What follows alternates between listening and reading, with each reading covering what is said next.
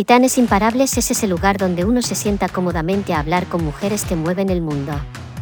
Conversamos sobre su historia personal, emprendimiento, negocios y desarrollo personal. Emprendedoras y directivas con una mente inquieta, dinámicas, personas a las que le atraen los valores, la innovación y buscan estar siempre a la cabeza.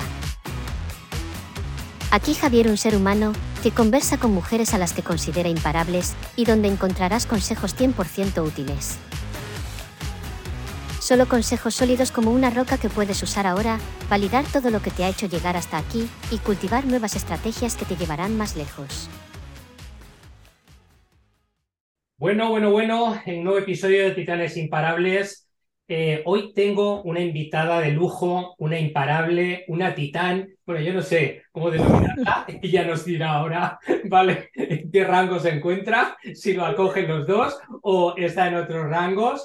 Bueno, ella es Pisila eh, Bococo. Eh, Pisila, bueno, eh, ha sido homenajeada por las Naciones Unidas. eres también, corrígeme, presidenta del, Consejo Ejecutivo de Empretec, creo que, creo que es así. por supuesto, empresaria.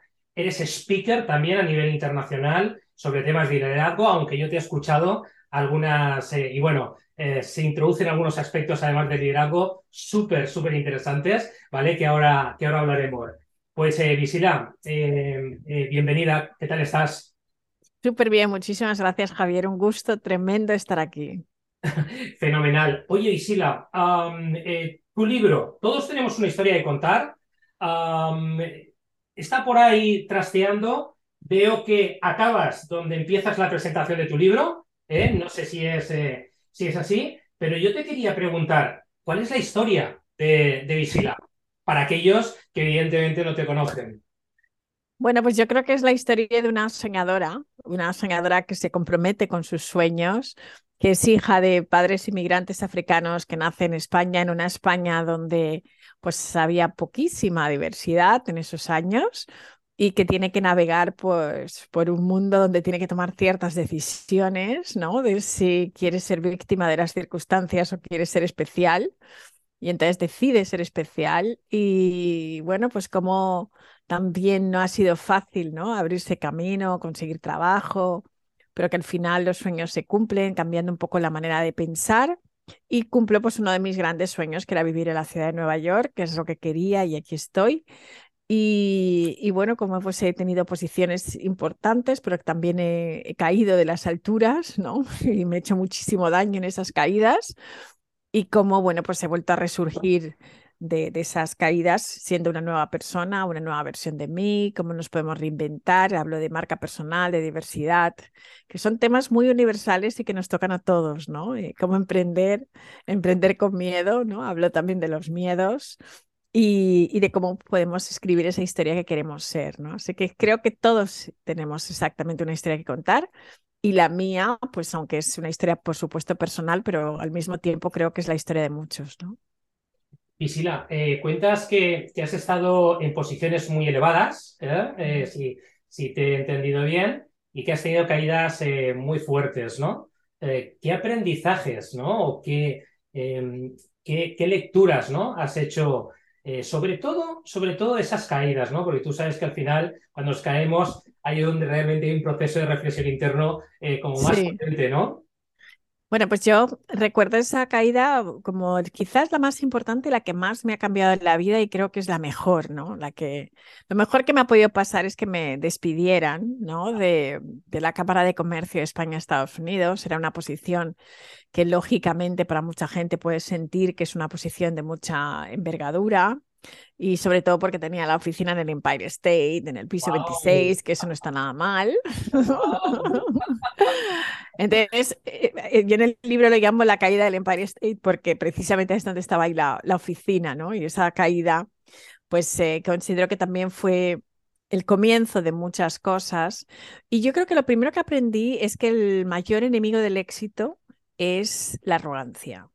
Porque cuando a veces tienes este tipo de posiciones y sientes que tienes mucho poder, pues porque estás rodeada de personas que lo tienen, y mm, en un momento además donde las relaciones económicas entre España y Estados Unidos eran extremadamente importantes porque habíamos pasado de un país que solamente exportaba, era un país amable, a ser un país que venía a enseñar algo, ¿no? Empezamos a mostrarles cómo se podía gestionar carreteras públicas con empresas privadas, comprábamos bancos, eh, creábamos la milla española del sojo de la moda, ¿no? Venían tiendas de moda, o sea, fue un momento esencial en las relaciones entre España y Estados Unidos, donde España se ganó el respeto de los americanos y yo estaba ahí, en el centro de esas conversaciones, en el centro de todo lo que estaba pasando.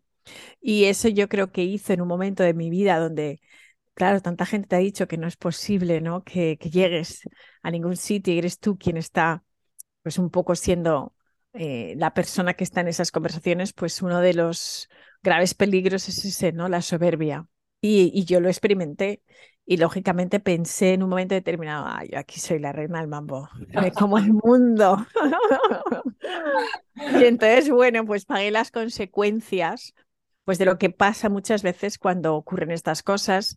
Y es que cambié la administración, yo tenía un jefe que me dejaba hacer todo lo que yo quería y que confiaba muchísimo en mí pero en estas posiciones sabemos que hay cambios de administración y cambia todo y que las nuevas personas igual no quieren saber nada de lo que estaba pasando antes. Y yo pues no supe entender pues que la Cámara de Comercio no era mía, que no era mi reino de taifas y que tenía que ajustarme a unas nuevas medidas administrativas y cambios a los que yo me negué y lógicamente pues me cortaron la cabeza, ¿no? Pero aprendí muchísimo de esa experiencia porque también empecé a autoconocerme y darme cuenta de que si quieres hacer las cosas a tu manera, entonces es que hay una emprendedora dentro de ti y la tienes que sacar. Y eso es lo que yo no quería ver, ¿no? O sea, mis miedos estaban muy mm, centrados en la seguridad económica, porque eso es lo que busca la hija de un emigrante, una persona que emigra a otro país, lo que está buscando sobre todo es seguridad económica. Y entonces emprender no te garantiza que tengas esa seguridad y por lo tanto me daba mucho miedo. Y, creo que además cualquier emprendedor busca también algo más, es la libertad. Ah. Y yo creo que eso también es otra de las grandes enseñanzas que tuve, ¿no? Y es, ¿qué es para mí el éxito? Me lo tuve que preguntar. Entonces me di cuenta de que el éxito que yo pensaba que tenía estaba muy conectado con la concepción de éxito que mis padres, mi entorno, las personas de mi alrededor entendían como éxito, pero el éxito desde mi punto de vista era la libertad. Entonces, cuando entiendes eso, se te hace la vida mucho más fácil porque entonces sabes quién eres y entonces vas a buscar exactamente lo que tú quieres. Esto que, que, dices eh, es maravilloso, eh, Visila, porque fíjate que cuando eh, cuando alguien ¿no? quiere, quiere comenzar ese camino de emprendimiento, efectivamente, como dices tú, parece que, el tema económico sea uno de los puntales, ¿no? Pero, pero al final, el camino de un emprendedor empieza por el autoconocimiento, sigue por el autoconocimiento y yo creo que morimos por el autoconocimiento, ¿no? Así es. Un emprendedor no para de autoconocerse desde el minuto cero, ¿no? Es decir, absolutamente. Más tablas, tengas menos tablas, tengas más punch, tengas menos punch, pero de manera transversal, el autoconocimiento es la clave, ¿verdad, Visila? Absolutamente. Yo creo que además ese es el camino, ¿no? Es el camino del héroe. El emprendedor ah. hace ese camino, ¿no? Donde se encuentra, pues, al principio con una serie de peligros que puede saltar y que los atraviesa, pues, con bastante éxito. Luego, de repente, ¡pum! Vuelve a encontrarse otro desafío que nos esperaba y entonces, claro, hay que volver a reinvertirse de nuevo porque muchas veces pensamos, me voy a casar con un plan de negocios y ese plan de negocios eh, tiene muy corta vida porque está tan vivo como el propio negocio, ¿no? Y como nosotros mismos. Entonces tenemos que ir haciendo giros constantes y eso cuesta mucho porque cuando has venido de una mentalidad fija, la mentalidad de movimiento y de cambio no es natural para nosotros, ¿no? Entonces, tienes que empezar a ejercer ese músculo de ser flexible ante los cambios, adaptarte al mercado constantemente, ver qué demanda, que hay que cambiarse muchas veces a sí mismo, ¿no? Porque incluso aunque tú seas el producto, pues también tienes que hacer cambios. Y eso es fascinante, pero eso también da mucho vértigo. Así es. Oye, ¿cómo, cómo gestiona Visila la montaña rusa eh, emocional? Porque también en el mundo del emprendimiento, Visila, las emociones. ¿eh? Así es, así es. Mira, yo sigo aprendiendo constantemente, ¿no? Y creo que tú has dado la clave, me sigo autoconociendo siempre. No, porque las emociones a veces te sorprenden, te sorprenden hasta qué punto, ¿no? Y ha habido momentos en los que he sido muy dramática y, que he pensado, ostras, no puedo más, y me voy a, ya no puedo más, esto no es para mí, que me manda a mí meterme en este lío. Y, siempre hay como una fuerza interna que te mueve y que dices, vamos a ver, pero no estás haciendo lo que quieres hacer. Entonces tienes que estar constantemente como siendo tu propio cheerleader, ¿sabes? Y decir, oye, déjate ya de coñas y levántate y muévete, ¿sabes? Entonces yo creo que ese trabajo lo hacemos constantemente y aunque tengas terapeutas, aunque tengas coaches, mentores, es muy importante que lo hagas tú contigo mismo, ¿no? Porque al final eres tú quien gestiona esa emoción y quien la siente y sabe dónde la siente y cómo la siente. Entonces, para mí es muy importante estar súper despierta y lo hago a través de la meditación, ¿no? Eh, es una fórmula y también, por supuesto, el autocuidado, ¿sabes? Tener claro que, que me tengo que cuidar porque muchas veces el emprendedor siente que es Superman o Superwoman y que puede hacerlo todo y que no hay, nunca se acaba, ¿no? Estamos trabajando todo el día, queremos ser la mejor persona para la familia, queremos hacerlo todo súper bien. Y claro, llega un momento que te ahogas, quieres ser buen amigo, buen hermano, quieres hacerlo todo y es que es imposible, ¿no? Y te olvidas a veces de ti. Entonces yo empecé a cambiar pensando que primero me tenía que cuidar a mí si quería cuidar a los demás. Y entonces las primeras horas del día sí que tengo pendiente esa parte de, autocuidado, ¿no? De pasear por la mañana, tener un momento de reflexión, no cogerlo primero el móvil porque si no empieza a funcionar en modo reactivo en lugar de responder a las cosas cuando tu equipo te manda un montón de cosas, pues ¿qué pasa? Que, que empiezas a estar en modo reactivo, porque a veces dices, uy, pero ¿cómo nos han enterado? ¿Cómo tal? O te manda un cliente algo y saltas, ¿no? ¿Por qué? Pues porque en ese momento te acabas de despertar y no has tenido tiempo de asentarte. ¿Dónde estoy? ¿Sabes? Entonces, yo necesito ese momento de asentarme me gusta empezar el día con mi familia, ¿sabes? Esta mañana, por ejemplo, me he ido a dar un paseo con mis hijos, se a andar con ellos, desayuno con ellos y empiezo el día. Entonces, si sigues estar en casa, de que son más mayores, pues aprovecho y, si no, pues con mi marido, pero ese momento de estar conmigo primero, luego con mi familia y luego ya con el resto del mundo, ¿no? Y, trato de hacer esto, ¿no? Fenomenal. Oye, eh, Visila, eh, ¿por qué te gustan tanto las bibliotecas? Pues mira, yo es que tengo un amor por los libros tremendo, ¿no? Y, creo que primero ahora que estamos en un mundo donde no se puede acumular tanto, yo si tuviera todos los libros que me gustaría tener, o sea, no tendría ni, ni muebles en la casa, ¿sabes? Solo tendría libros, me sentaría encima de los libros, dormiría encima de los libros. Entonces, digamos que las bibliotecas suplen un poco ese problema de espacio que tenemos y creo que porque son lugares muy mágicos donde te nutres de conocimiento y creo que muchas personas no tienen acceso a los libros. Miremos los precios medios de los libros eh, y en África, por ejemplo, pues la gente no se puede gastar 20 dólares, 18 eh, euros en un libro, ¿no? Entonces, el, creo que todo el mundo tendría que tener acceso a un libro y pienso que el lema de la fundación nuestro es que en un libro nunca estás solo. Y, y, y es así, ¿no? Cuando hay veces que tienes ese momento de tristeza y que no tienes muchas ganas, pero te pones a leer un libro y te sumerges en una historia y de repente te olvidas de la tuya, ¿no? O sea que yo creo que los libros cumplen esa función. Por otro lado, cuando leemos una biografía que nos inspira, también dices, ostras, me voy a poner las pilas porque si este personaje que yo admiro se cayó diez veces, pues quién soy yo para quejarme, ¿sabes? Entonces seguimos adelante. Oye, Visila, comentabas el tema de tu fundación Visila Bococo African Literacy Project, en la que, bueno, pues eh, el objetivo es compartir el don de las ideas y, la educación en África, ¿no? Hmm. Em, qué maravilla, ¿no? Porque ese también es el camino, ¿no? Cojo las palabras que tú, que tú has comentado antes, porque el camino, ¿no? del, crecimiento personal, de esa eh, reflexión, de eso no depender tanto del sistema, no no hacer ese sí guana constantemente, ¿verdad? Al que yo a mis, yo creo que sí. A mis clientes se lo digo mucho, ¿no? Es decir, a veces estamos eh, ante, ante reuniones con clientes y estamos constantemente bajando la cabeza. Bueno, ojo, ojo, porque eh, no todo va Es que pensamos que todo depende del cliente. Claro. ¿Cuántos de nosotros no hemos pensado, ostras, voy a pasar por lo que haga falta porque si pierdo ese cliente, pierdo mi negocio? ¿No? Y todos hemos estado ahí. Y yo creo que ese conocimiento te da libertad. ¿no? Y eso es un poco lo que me gustaría transmitir, ¿no? Que somos mucho más libres de lo que pensamos que somos. Y esa libertad te la da el conocimiento, ¿no? La, educación no te da el éxito, pero sí te da muchas opciones de elegir.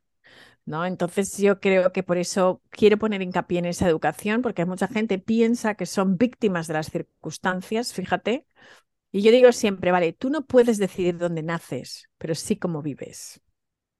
¿No? Y a mí la opción que quiero dar con esto es opción a nuevas maneras de vivir. Qué frase más potente. Eh, la verdad es que, de hecho, eh, creo que puede ser titular de este podcast, eh, de este episodio. La vamos a dejar ahí porque estás compartiendo un montón de cosas súper interesantes. Visila, yo te quería preguntar también, ¿qué salud tiene hoy el liderazgo? Porque tú sabes, mejor que nadie, que si habla tanto de liderazgo, y tú también sabes que todavía en las corporaciones falta mucho liderazgo, ¿vale? Pero, ¿qué salud? Es decir, desde el punto de vista de, de, Visila, tiene el liderazgo hoy, eh, hoy en día. Y la segunda, ¿hacia dónde crees ¿no? que va a evolucionar el liderazgo en los próximos años con este punto de inflexión tan potente que estamos viviendo en estos momentos? Bueno, yo creo que el liderazgo está en un punto en el que el liderazgo más vertical y jerárquico está a punto de morir. Está en sus últimos días, pero está dando coletazos porque no quiere morir, ¿sabes? Entonces está ahí pues como cuando le cortas al pollito la cabeza sigue moviéndose, pues están así un poquito, ¿sabes? O sea, como diciendo, a mí no me saquéis de mi reino de taifas porque no va a ser así. Y entonces estamos conviviendo ese antiguo liderazgo con el nuevo liderazgo y entonces pues va a costar porque estos procesos no son tan sencillos. Es decir, llevamos pues 100 años haciendo las cosas de una manera o más y de repente hacer este cambio a un liderazgo más humanista, un liderazgo más empático, un liderazgo más de poner al centro en las personas, pues hay instituciones que todavía se están peleando el viejo sistema con el nuevo. Pero yo creo que el nuevo va a llegar, o sea, porque es que la gente ya está muy cansada y sobre todo han perdido el miedo a, ¿sabes qué? No voy a poder pagar la hipoteca, porque antes era todo, tengo los niños, la hipoteca, entonces tengo que aguantar carros y carretas, da igual. Pero ahora la gente ha dicho, mira, ¿sabes qué?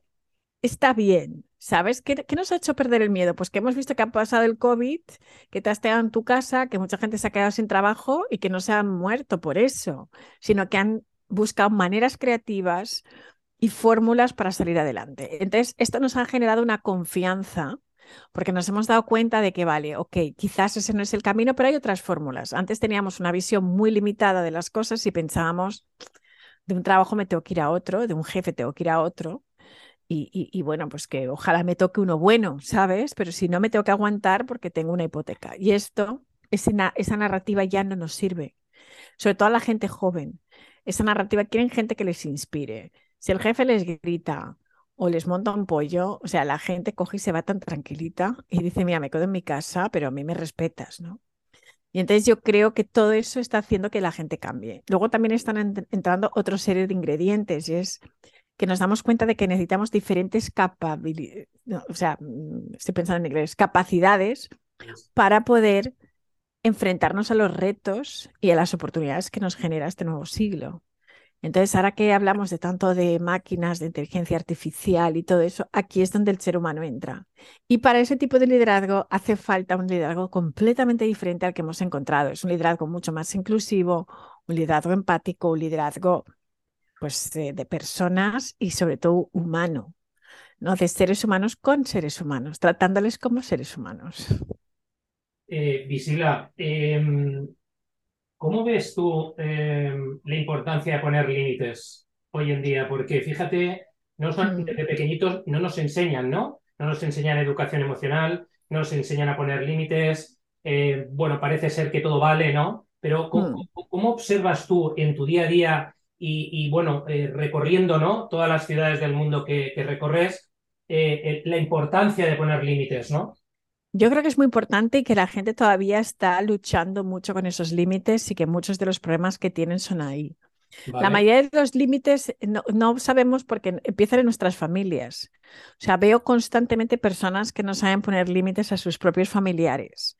Entonces, si no aprendemos a eso, pues es muy difícil que los pongamos con parejas, con compañeros de trabajo, con jefes, o sea, con nuestros colaboradores. Es muy difícil. Y el tema de poder ponerse límites es un tema de autoestima. ¿no? Porque tú tienes que dibujar la línea desde dónde está lo que tú entiendes que es el respeto y hasta dónde puedes llegar. Y eso no se nos enseña, porque también incluso culturalmente el decir que no está mal visto. Nosotros vivimos una cultura latina, española, donde casi siempre hay que hacer favores a la gente y aunque no te apetezca, y qué mal está decir, oye, no me apetece. ¿Sabes? O sea, y, y creo que tenemos que mm, familiarizarnos y, no es un drama que alguien te diga no me apetece, que no significa que no te quiera, ni, ni mucho menos, es que no le apetece. Podemos entender esto, ¿sabes? Pero lo vemos como algo rudo. Oye, qué, qué, qué, qué mal, ¿sabes? O sea, me ha dicho que no. Bueno, pues te ha dicho que no porque es lo que sentía en ese momento y no tenemos un respeto por esos límites. Entonces, no solamente está la persona que pone límites, sino también las personas que reciben esos límites, que también nos acostumbremos a recibirlos para que todo el mundo se sienta cómodo con los suyos, ¿no? Y entonces yo creo que es una materia de respeto al final. Empiezan mis límites, respétalos y yo te pongo los otros, ¿no? Y creo que ahí es un tema de autoconocerse muy bien y de quererse mucho. Y decir, es que mm, en este momento me voy a poner yo como prioridad. Y a veces eso significa que tienes que querer a la gente la distancia, ¿no? Porque hay veces que hay personas muy tóxicas que están muy cerca de nosotros, y, no tenemos otra opción que quererlos muchísimo, pero en la distancia, ¿no? Para protegernos. Fíjate eh, lo importante de lo que dices. Pues, el otro día, ¿no? Eh, leía a Antonio de Melo y, justamente eh, hablaba del apego y del desapego, ¿no? Mm. Cómo el daño que nos hace el apegarnos y el depender, ¿no? emocionalmente tanto de otras personas, ¿no? Claro y, bueno, claro, es fácil, ¿no? Pero y lo difícil, ¿no? Que es entrar en ese juego que dices tú de, que vamos a querernos de otra manera. Eh, claro. ese querer sigue intacto. Exacto. Y esa dependencia emocional tan fuerte porque al final se convierte en manipulación emocional, ¿no?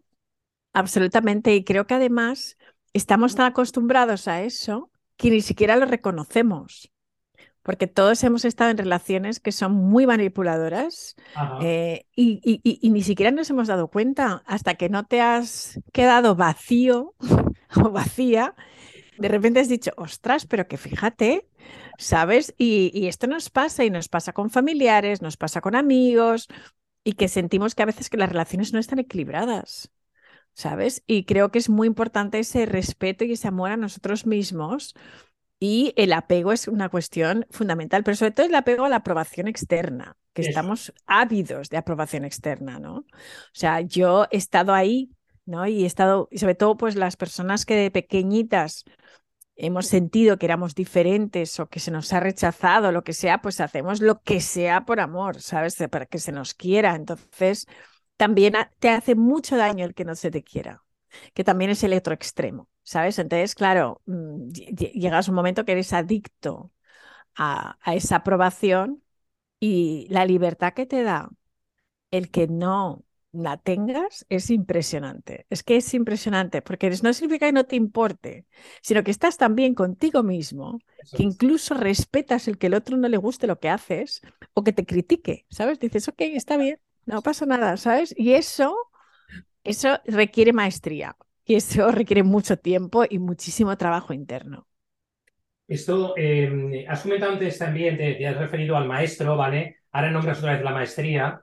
Eh, ostras, qué importante, ¿verdad? Es decir, además de que nos podamos apoyar en, eh, bueno, pues en coach, ¿vale? En asesores externos y demás. Pero al final, Visila, la peli va de ser nuestros propios maestros, ¿verdad? Absolutamente, sí, sí, yo cada vez estoy más convencida de eso. Y los que hemos sido buscadores de la verdad y que siempre yo, todos los cursos del mundo mundial me he apuntado. He querido saberlo de todo, retiro aquí, retiro allá, yoga aquí, que si el gurú de no sé qué. Pero al final te das cuenta de que tú eres tu propio gurú, que no necesitas seguir absolutamente a nadie, que todo lo que tú estás buscando, que creo que además es necesario hacer ese camino para llegar a esa verdad, ¿no? De convencerte de que el maestro eres tú y, cuesta años. Yo creo que también forma parte de ese crecimiento, ¿no? Que al principio estás ávido de que alguien te diga la verdad, eh, buscas, de repente dices, oh, ya no me resuena. Y eso está bien, porque hay gente que se apega tanto al maestro. Que, que, y lo hemos visto, ¿no? Personas que dicen de repente, pues es que el yoga es todo lo que hay, no hay otra cosa, ¿sabes? Y entonces están todo el día haciendo yoga, ya no existe otra historia, ¿no? Y, eh, yo creo que está fenomenal, pero hay muchos tipos, hay cosas para probar, hay muchos maestros, ¿sabes? O sea, y tú tienes que encontrar como tu propio camino, ¿no? Y, y, es cierto que además te haces un poco como apóstol, encuentras una verdad y quieres que a todo el mundo le cuentes la misma historia. Y es que dices, esto es lo último de lo último, ¿no? Y vas por ahí evangelizando a la gente, ¿sabes? Y la gente dice, pero esta tía, ¿qué dice, no? Exactamente, pero tú estás convencido, estás en tu película, ¿no? Entonces, una de las cosas que tienes que entender es que es tu película, no es la de nadie más. Y que al final de la película te das cuenta de que es un viaje hacia ti. ¿no? Y que solamente has buscado pues diferentes fórmulas, instrumentos que te han servido pero que luego llega un momento de mucha tranquilidad porque dices, mira, qué bien, todo esto son instrumentos y, mm, y al final yo soy mi propio maestro. Eh, decías eh, buscadores de la verdad, eh, totalmente de acuerdo. ¿eh? y además has, has, comentado algo que me parece muy bonito, ¿no? viaje hacia ti. ¿Por qué esa obsesión por ir buscar todas las cosas fuera cuando realmente, cuando haces un giro hacia ti y dices, madre mía, mira lo que había aquí. Uy, madre mía, mira, eso también estaba, ¿no? ¿Cómo, cómo eh, Visila, vives tú después del el recorrido, ¿no? Que, eh, por el que has pasado y cuando has conectado contigo, ¿no? Y has dicho, wow, wow. ¿Cómo, cómo, cómo, cómo, lo viviste? Y cómo... A mí me costó, me costó mucho. Y yo recuerdo que mi mentora me decía, em, busca el silencio interior. Y yo decía, pero esta mujer que dice de silencio interior, ¿cómo voy a tener silencio si lo único que hago es estar con gente? ¿No? Porque mi vida era tan pública que yo decía, eh, no, tú puedes estar con gente en silencio interior. Y no entendía eso de que era el silencio interior y mucho menos el viaje interno. ¿no? Y te decían siempre, buscas fuera lo que está dentro. Y decía, pero dentro de dónde, ¿no? Entonces, eso me costó muchísimo entenderlo y, ha sido pues muchos libros, muchos diferentes caminos y de repente hay algo que, te vibra dentro y que de repente empiezas como a, despertar y darte cuenta de que, ostras, e, es que todo estaba aquí, si ya lo tengo, ¿no? Y, si, y además lo sabes porque esos libros que has leído te resuenan en cierto modo. ¿No? Y hay cierto conocimiento que es como que ya lo tenías dentro y lo único que has hecho es como despertar eso. Pero luego empiezas a ver todas las dimensiones que hay dentro de ti y te fascina.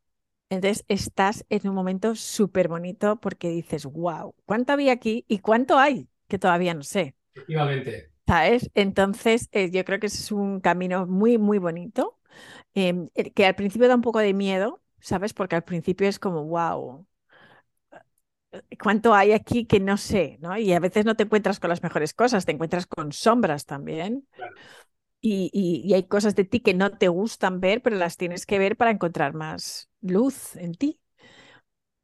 Y yo creo que también es fantástico esa aceptación de tus sombras, de tus errores, de todo lo que encuentras que sabes que has sido responsable, ¿no? Y tomar responsabilidad pues no siempre es fácil, ¿no? Porque cuántas veces nos hemos pasado culpando a los demás, nuestros padres, la infancia, nuestros jefes, el sistema, la política, y de repente es como, wow, vale, yo no puedo cambiar las circunstancias externas, pero sí puedo cambiar mi mirada y también puedo cuidar muy bien cómo gestiono lo que está pasando.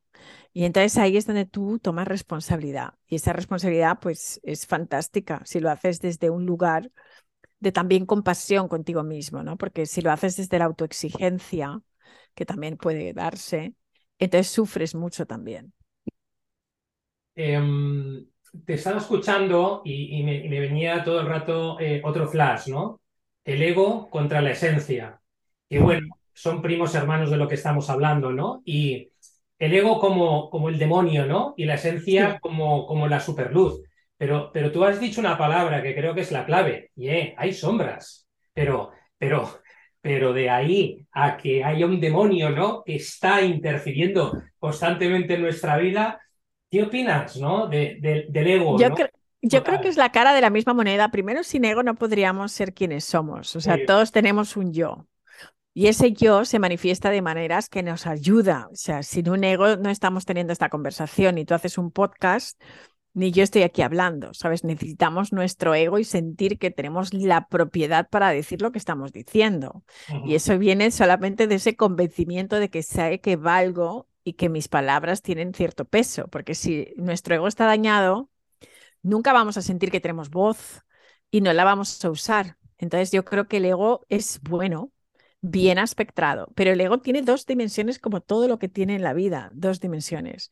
Y dependiendo de dónde lo veas, porque cuántas cosas que hemos visto que no nos gustan de nuestra vida hemos pensado que justo era lo que necesitamos para dar un salto. Es decir, yo puedo ver como qué horror me, me han echado o puedo decir, oye, qué suerte porque al final me he descubierto que había una emprendedora en mí. Dos maneras. También puedo ver el hecho de que, ¿por qué me despidieron? Pues porque hice mal las cosas, ya está. Y eso también está bien, ¿sabes? O sea, tengo que aceptar que no soy perfecta y que me equivoqué en muchas cosas.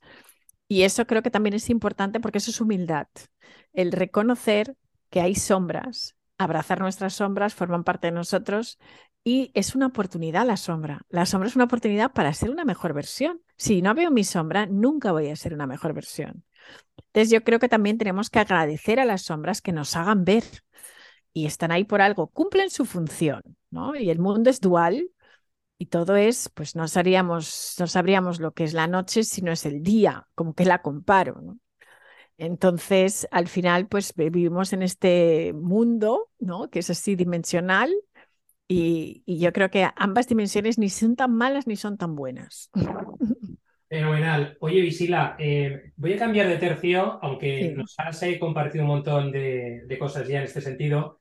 Pero ¿cómo es Visila como, como ser humano? Es decir, eh, cuando no hay nada público, cuando no hay nada profesional, cuando no hay nada de todo esto y está eh, Visila, pues eh, insisto, ser humano, ¿no? Bueno, pues yo la verdad es que he llegado a un punto donde esta Visila cada vez es más la que ve todo el mundo. ¿Sabes? Porque me he ido quitando muchas máscaras. Entonces, disfruto mucho más de, de quién soy hoy ¿sabes? Creo que soy divertida, eh, tengo sentido del humor, me gusta bailar muchísimo, disfrutar de la vida, soy súper disfrutona y, disfruto de cada segundo de mi vida, ¿no? Como, como si fuera el último. Eh, creo que sigo siendo muy soñadora, ¿sabes? O sea, tengo mis delirios de grandeza, ¿no? y, y, sí que sigo siendo súper positiva, o sea, hay algo que creo que, que no cambia y es que siempre veo el lado bueno de las cosas. De hecho, mis hijos a veces es como, mamá, de verdad, ya lo sabemos, hay que pensar en positivo. ¿Sabes? O sea, ya. Eh, sí, ya sabemos que no hemos dicho lo correcto, que tú lo dirías así, ¿no? Pero eh, es, es, el caso, ¿no? Y, y, y, y, siempre trato de ver la parte positiva. Pero también soy muy maternal. Eh, creo que esa parte quizás mm, no se muestra tanto, pero, pero he sido desde siempre, porque soy la mayor de, de, tres hermanos y siempre he sido pues muy cuidadora, de, de, cuidar a mi gente, entonces eso es algo que para mí es súper natural. Me gusta cocinar, eh, cuidar de mi familia, o sea que esa parte, sí, un poco niña también, a veces. Bueno, pero un poco traviesa. Eso está fenomenal, ¿no? E, ese juego, ¿no? Con, con tu niña interior también, ¿no, Visila? Yo me sé reír mucho de mí, ¿sabes? Es decir, que eso es algo que, que creo que me ha ayudado a sanar mi, mi propia vida, ¿sabes? Y saber reírme de mí, ¿sabes? Y, y, tener buenas conversaciones conmigo misma, ¿sabes? Sea ser amiga de mí misma y también decirte, mira, oye, ya, hasta aquí deja el drama, ¿sabes? Porque a veces puedo ser dramática también. Oye, Visila, em, las dos últimas eh, que, quiero, que quiero lanzarte. comentabas antes el tema de la mentalidad fija, ¿no? Mm. Eh, ¿qué, mentalidad aplica Visila en su día a día para ser mejor, mejor persona? Porque luego, evidentemente, siempre estamos distinguiendo entre persona y el aspecto profesional, pero cuando uno mejora a nivel personal, eso te lo llevas a las áreas de tu vida, ¿no? A las, a las, que, tú, a las que tú decides y a las que tú eh, eliges, ¿no? ¿Qué mentalidad aplica eh, Visila y que pueda ser también inspiración para otras personas, ¿no? Que pueden estar en una mentalidad en estos momentos como más fija. Pues mira, yo me he hecho muy flexible y sobre todo mm, esa mentalidad abierta y aprender, ¿no? Y eso creo que me lo ha dado la manera de, de vivir que tengo que viajo mucho.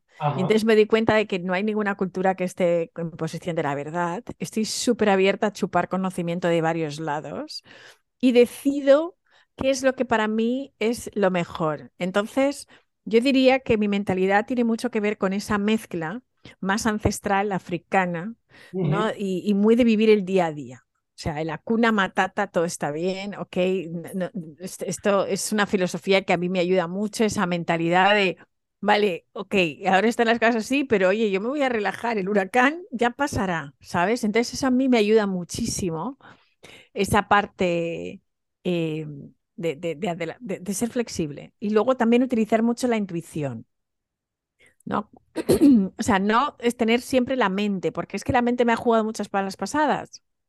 Entonces, ahora he aprendido a decirle a la mente, oye, ya sé que me quieres decir esto, pero te voy a dejar un poquito al lado, ¿vale? Ahora voy a escuchar otra cosa y conectar con el corazón.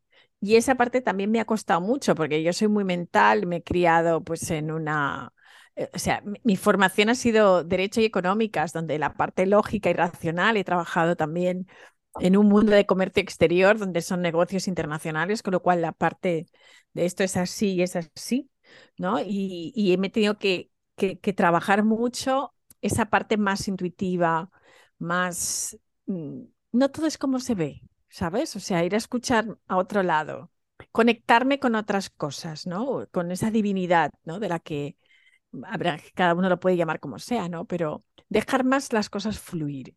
Y eso me ayuda un montón porque antes era de esto tiene que ser así, tiene que salir, tenemos un plan, tenemos que cumplir el plan y ahora es, bueno, pues el plan hace lo que le da la gana.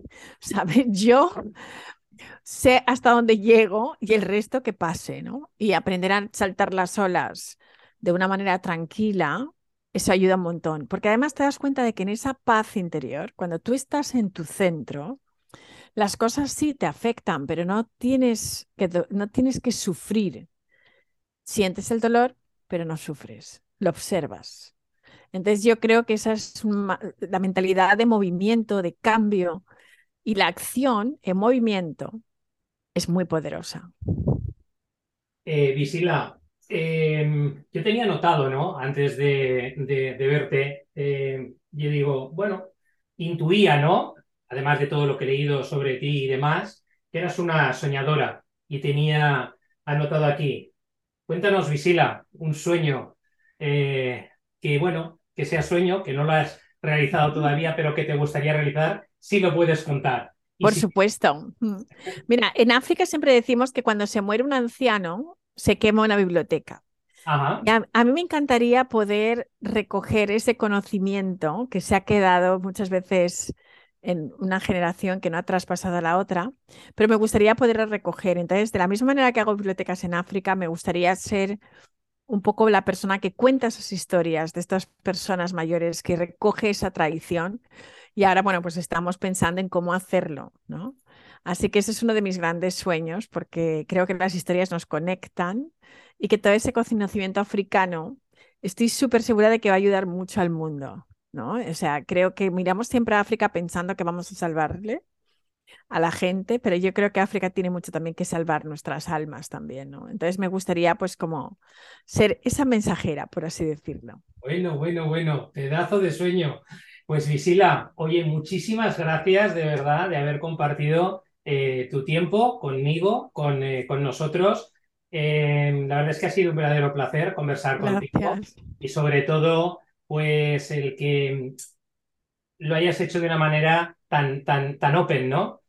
tan open mind, mente, espíritu, ¿vale? corazón, porque yo creo, como te decía antes, estamos en un punto de inflexión muy bonito, muy apasionante, muy duro por otra parte, pero donde realmente se están generando unos cambios que va a ser, de alguna manera, el germen de los próximos años, ¿no? Unos cambios súper potentes. Sí, yo creo que sí. Estamos en un momento fascinante, no es fácil. Lógicamente todos los cambios cuestan, ¿no? Nos cuesta tanto movernos. Y al mismo tiempo yo creo que tengo una visión súper optimista de lo que viene, ¿no? Y, que vamos a poder disfrutar de, las cosas de otra manera, ¿no? Mucho más auténtica.